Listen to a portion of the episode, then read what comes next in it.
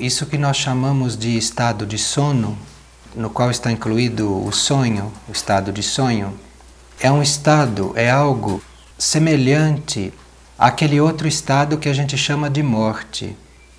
A diferença é que o estado de morte, que a gente chama de morte, ele se dá no final de uma encarnação. E o estado de sono se dá todos os dias. Mas eles têm funções até certo ponto parecidas e correlatas. Se a gente não passasse um tempo desencarnado, não seria possível o eu superior viver longamente sobre a Terra por longos períodos, como é necessário para a experiência dele. Então a gente tem que, a uma certa altura, desencarnar para que novos veículos sejam feitos, veículos mais adequados, para que ele possa reencarnar em condições cada vez melhores. E para que ele possa também, durante um certo tempo, estar fora dos veículos densos, né, físico, emocional e mental, para ele poder fazer a síntese da experiência passada e para ele poder visualizar a experiência futura na próxima encarnação. Então, este período em que a gente passa desencarnado, ele é fundamental para a renovação da vida do eu superior. Com o estado de sono acontece uma coisa parecida.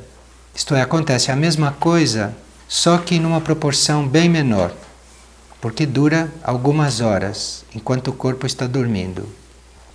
Se a gente não sai do corpo enquanto o corpo dorme, se a consciência não sai do corpo e não fica mergulhada nos seus níveis mais profundos, não é? Sem receber a influência de fora, a influência externa que vem através do corpo físico e do corpo etérico. Se a consciência não faz isso, no giro de 12 ou 24 horas, não seria possível a continuação da nossa vida, porque nós não poderíamos viver continuamente, conscientemente aqui de toda a vibração externa.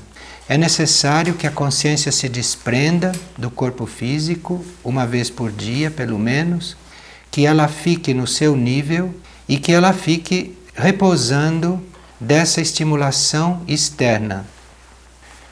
O que sai do corpo físico e do corpo etérico quando esses dormem é o todo o resto do nosso ser que nós chamamos de corpo astral, corpo mental, eu superior. Então tudo isso sai, tudo isso se desprende do corpo físico etérico e desta forma passa a viver inteiramente no seu nível de consciência. Isso para o nosso corpo astral é muito importante e muito fundamental. O corpo astral tem que passar por essa revitalização depois de algumas horas dele estar encarnado no corpo físico. Se não houver isso, não há possibilidade do corpo astral se revitalizar lá no seu ambiente, na sua dimensão.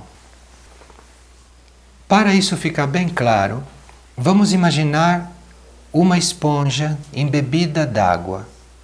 A água que está lá dentro da esponja seria o corpo astral, seria o material astral que está dentro da esponja toda. E a esponja em si seria o físico etérico. Então, quando a esponja está toda embebida de água, aquela água que está lá dentro está até certo ponto separada do reservatório geral da água. Mas se nós espremermos a esponja e aquela água voltar para o reservatório um tanto, aquela água volta a se revitalizar na água total. E depois, se a esponja de novo absorve a água, a água que volta para a esponja, ela é revitalizada. Então ela pode manter a esponja viva. Ela pode manter a esponja vitalizada e assim a esponja não se desintegra, não resseca por falta de água. O exemplo é bom até um certo ponto, porque se vocês espremerem uma esponja num reservatório de água, depois a água que vocês recolhem não é mais a mesma. Mas o que acontece com o astral e com o físico é o mesmo astral que volta para o corpo físico? Porque quando a gente espreme a esponja, isto é, quando o corpo físico adormece e o astral sai, ele mantém um fio de ligação com o corpo físico. Ele não sai completamente. Então a gente sai do corpo físico etérico, mas mantém um fio de ligação. E é esse fio de ligação que faz com que volte o mesmo astral, com que volte o mesmo material, mesmo porque ele está constituído sob a forma de um corpo, ele é uma unidade. No sono, este fio da vida não se rompe. Na morte, este fio se rompe. Então o material não poderá nunca voltar para o corpo físico etérico. E o corpo físico etérico então se desintegra tranquilamente, porque este fio foi rompido. Então o material não pode mais voltar. A vida aqui na, na matéria física, gente encarnado, então vê-se que esta vida não é possível se não existem essas horas de sono, porque para a própria revitalização do veículo físico etérico está necessário. Precisa que o astral volte renovado, precisa que o astral volte revitalizado, precisa que o astral faça as suas experiências no seu nível livremente, coisa que aqui ele pode fazer muito relativamente, não por causa da conjuntura física e das influências de fora e por causa dos órgãos dos sentidos, não é? que são muito atuantes quando a gente está na consciência de vigília, quando a gente está acordado. Então, o astral, se ele ficasse dentro do corpo físico o tempo todo, criaria uma situação emocional insustentável, porque o astral precisa desse retiro. Ele precisa sair e precisa ir lá no seu nível de consciência, no seu ambiente. E ele sai junto com o eu superior, ele sai junto com todo o resto do ser. E fora desta conjuntura do corpo físico etérico, o astral tem uma comunicação mais fácil com o nível de onde nós viemos originariamente. Porque nós não nascemos a partir da matéria física, não é como vocês sabem. Nós nascemos a partir de um nível divino a partir de uma ideia divina e que depois foi se materializando. Então a nossa origem e a nossa pátria é na ideia divina, não é na matéria física, para efeito desse estudo. Então, se o astral e se o eu superior não saem da matéria física e não contatam mais livremente esta consciência de origem, esta pátria de origem, eles também não podem não tem meios para transmitir para a consciência física aquilo que é o dia seguinte desta consciência física, aquilo que é o dia seguinte da nossa vida. Isso é buscado sempre nos níveis profundos da consciência, buscado nesses níveis aonde o corpo astral, aonde o eu superior, o corpo mental, tudo isso tem a sua vida consciente. Se a gente não tem este contato com os níveis suprassensíveis bem regularmente, a vida da gente aqui embaixo pode tomar um rumo não adequado. Eu me lembro que uma vez eu tinha preparado uma palestra e eu estava convencido, a minha consciência humana estava completamente convencida que aquela palestra era certa para aquelas pessoas. Felizmente, na noite antes da palestra, eu sonhei com a minha sandália partida no meio, quebrada.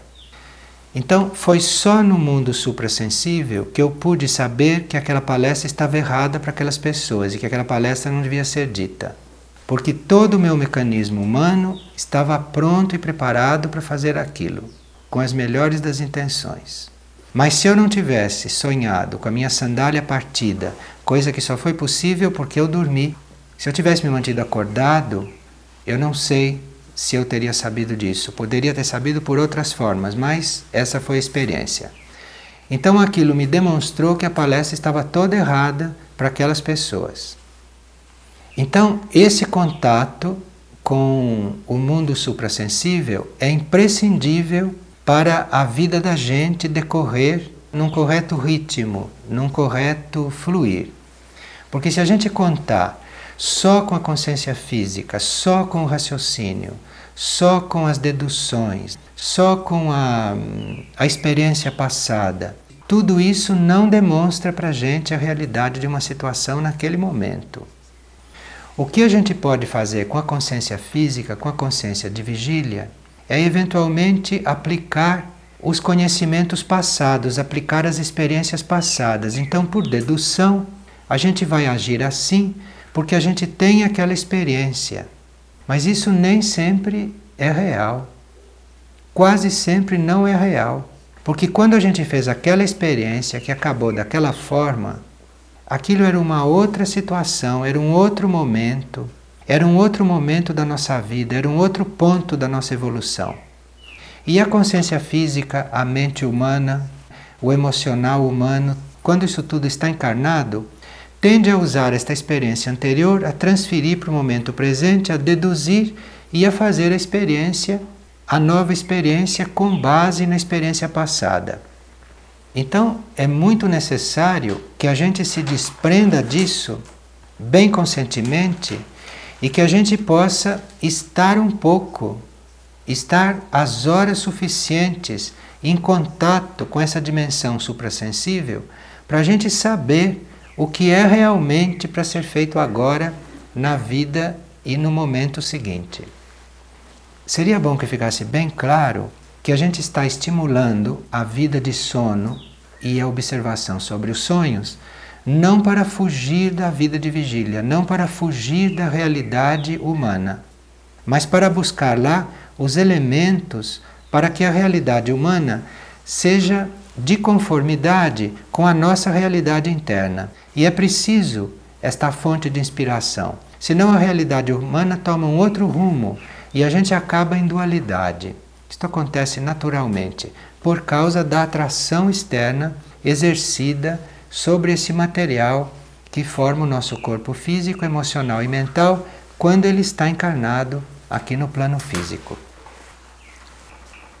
Esse contato que a gente tem durante o sono, durante o sonho, com essa dimensão suprassensível, isso pode nos ajudar muito a continuar equilibrados a continuar harmonizados e a continuarmos a nossa vida encarnada bem seguros.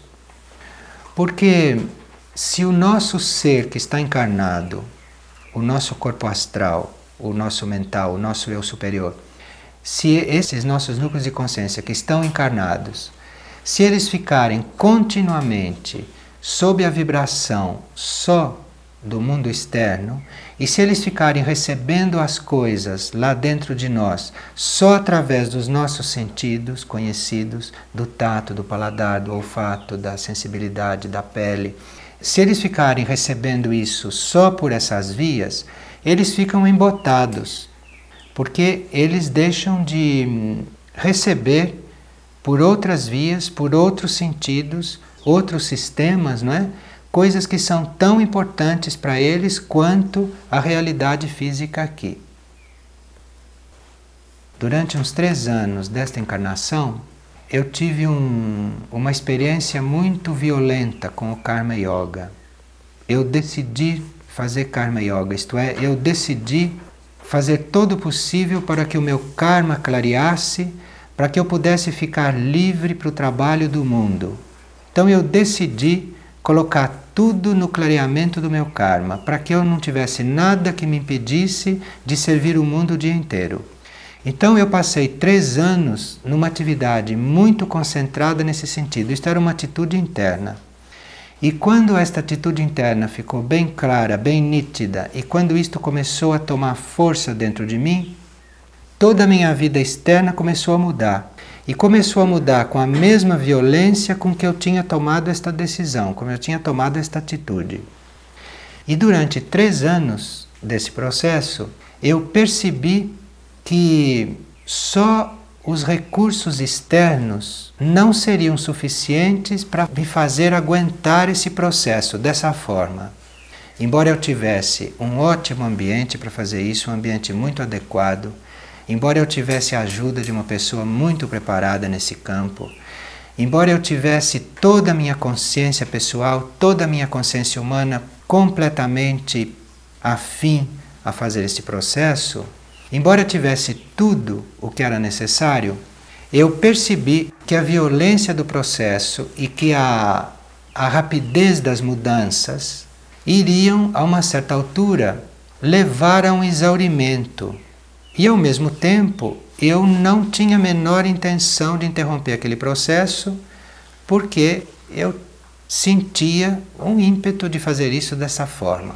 Então eu disse: aqui deve ter uma solução para isso, porque o processo não vai parar e eu também não sou um suicida. Então aqui deve ter uma solução. Aqui vai acontecer alguma coisa. E eu então me abri para que o que quer que fosse acontecesse, para que aquilo fosse possível ser vivido. E aí começou, quando eu me abri mesmo para uma solução assim, começaram três anos de uma vida de sonhos muito fértil e muito importante.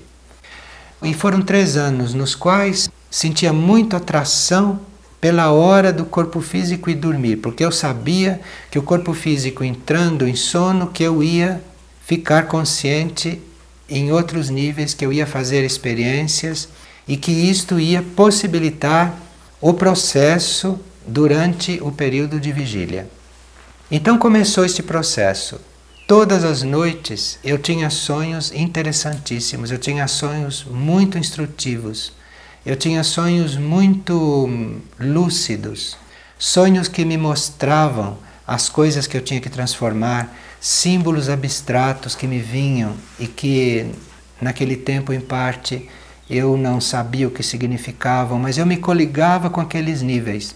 E eu então pude perceber o valor da gente poder entrar em contato com as dimensões suprassensíveis para que a gente possa levar avante um processo como ser encarnado com facilidade. Então, quando começou esse período, tudo se tornou muito fácil. Aquilo que parecia muito violento e aquelas mudanças que pareciam radicais demais isso não existe, né? A gente passar por uma coisa violenta demais quando ela vem naturalmente. Isso não existe. A coisa sempre vem na medida em que a gente pode suportar.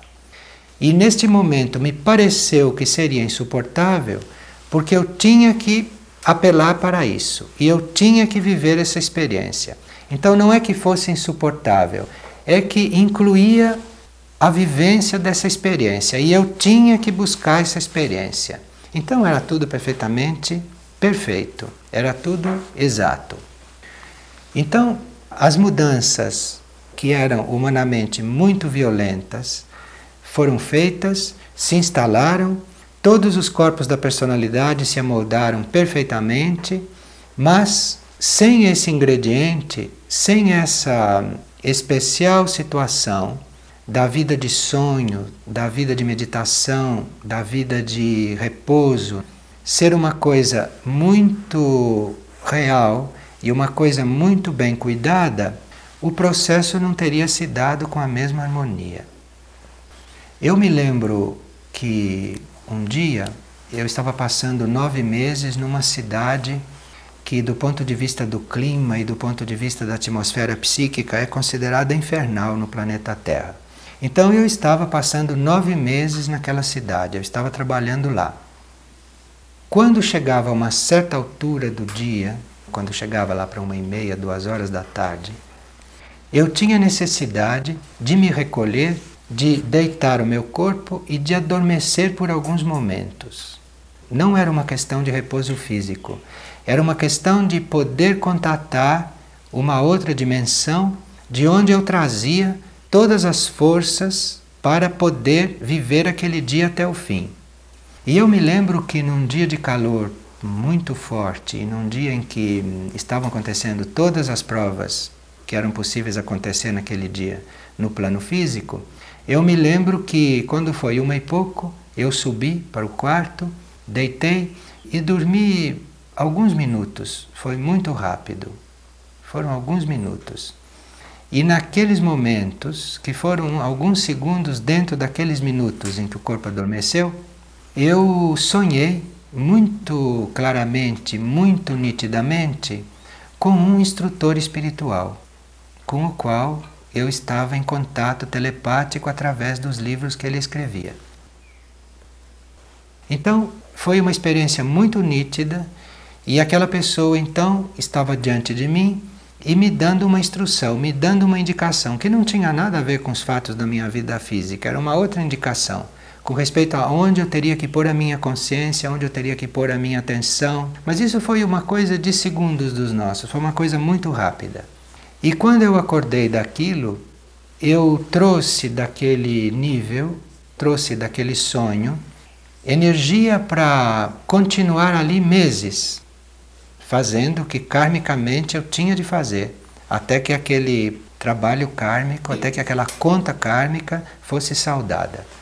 Então, deste ponto de vista, do ponto de vista de nos ajudar a viver corretamente a vida encarnada, esse contato com as dimensões suprassensíveis através do sono e do sonho são muito importantes. Quando se fala nesses contatos, não se fala só em ter sonhos. Que às vezes a gente pode se lembrar dos sonhos, mas às vezes pode não se lembrar. E o efeito é o mesmo. Basta que a gente consiga dormir profundamente. Basta que a gente perca realmente a consciência do físico etérico e que a gente fique alguns momentos por noite completamente desligado de toda e qualquer influência, de toda e qualquer eh, estimulação dos sentidos externos, o que acontece quando a gente entra no sono profundo. De forma que, quando é necessário que a gente fique consciente do que se passou durante o sono, isto acontece. Mas nem sempre isso é estritamente necessário. E basta que a gente realmente durma e que a gente fique no sono profundo aqueles momentos que são imprescindíveis, porque de lá vem toda a energia para o dia seguinte e de lá vem também toda a fonte de inspiração para aquilo que deve ser feito, aquilo que não deve ser feito, para as transformações a serem feitas, e tudo isso pode ser um processo inconsciente.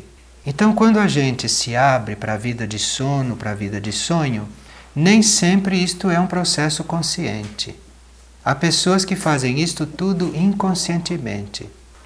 Porque tudo aquilo que tem que se dar durante o sono se dá da mesma forma, mesmo que a gente não se lembre, mesmo que não fique registrado no cérebro físico. E quando a gente coloca né, este corpo físico numa boa situação de repouso, essa nossa consciência, o nosso corpo astral mesmo, pode ir com o eu superior dentro, né? Supõe-se, pode ir a regiões bastante distantes da Terra.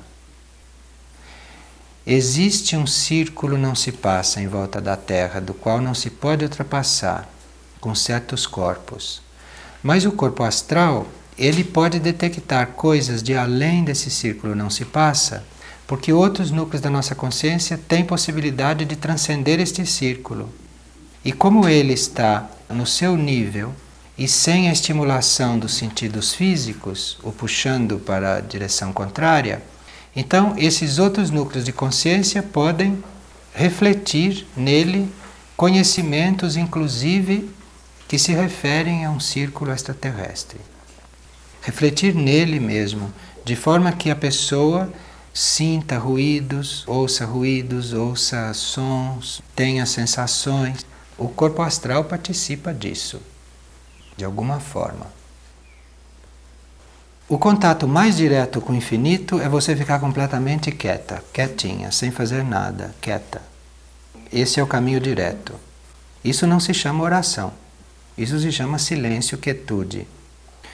Quando você diz alguma coisa para o infinito, é muito diferente de ficar quieto diante do infinito, não é? Se você fica quieta diante do infinito, você está aberta para o infinito. Se você está dizendo alguma coisa para o infinito, você está dizendo para o infinito o que ele deve fazer. Você acha que isso é real? Você acha que algum de nós pode dizer ao infinito o que ele deve fazer, o que ele precisa fazer? Será que esta vida divina não sabe o que faz? Precisa eu pedir alguma coisa para ela? Essa é, é, a reflexão que você pode fazer e ver o que, que você acha.